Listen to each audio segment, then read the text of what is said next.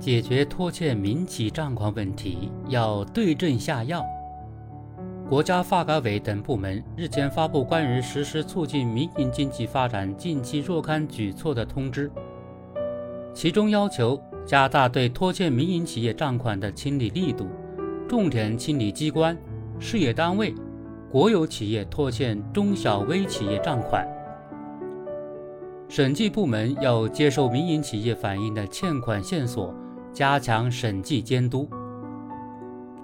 拖欠民企，包括中小微企业账款，是长期存在的现象。为切实维护民企合法权益，提振民企发展和投资信心，国家多次开展清欠工作清欠行动，取得积极成效。现在。相关部门再次就解决拖欠民营企业账款问题提出硬性要求，具有很强的针对性和现实意义。支持民企发展，就是要从还清欠款开始。一般民营企业具有经营规模小、业务单一、财务状况不稳定，甚至资金匮乏、难以融资等特点。有些大一点的民企又存在大而不强的问题。他们的资金需求量大，需求周期短。如果说资金是所有企业的命脉、命根子，对民企来说更是如此。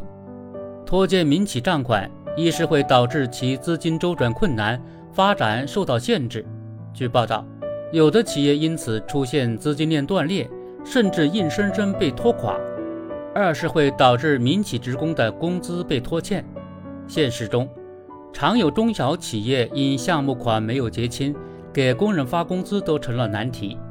三是拖欠民企账款，在行业链条上还会层层传导，上游欠下游，总包欠分包，不仅普遍影响企业信誉，还会影响经济发展和社会稳定。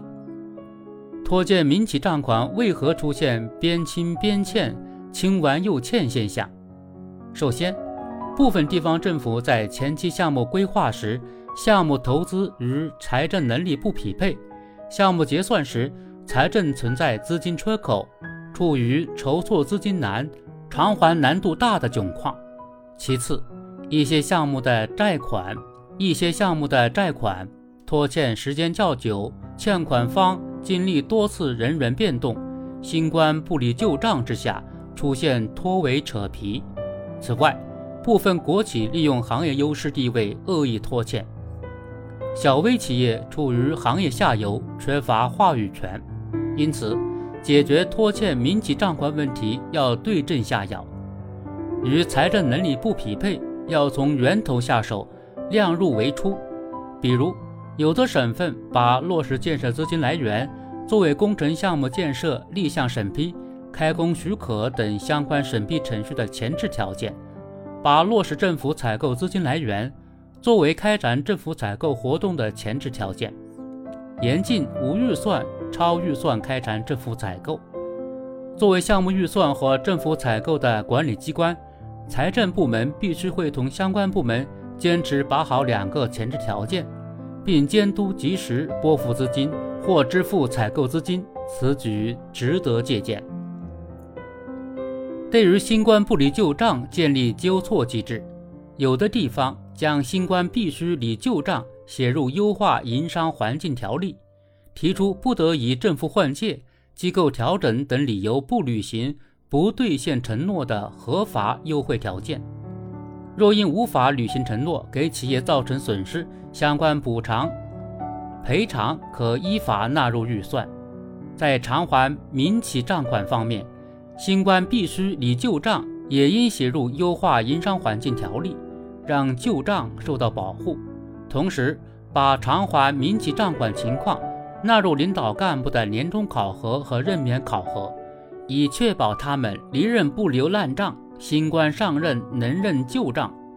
对于国企利用优势地位恶意拖欠，财政部门除了被动受理投诉，还需主动出击。加强国企工程项目的审核，发现拖欠民企账款的，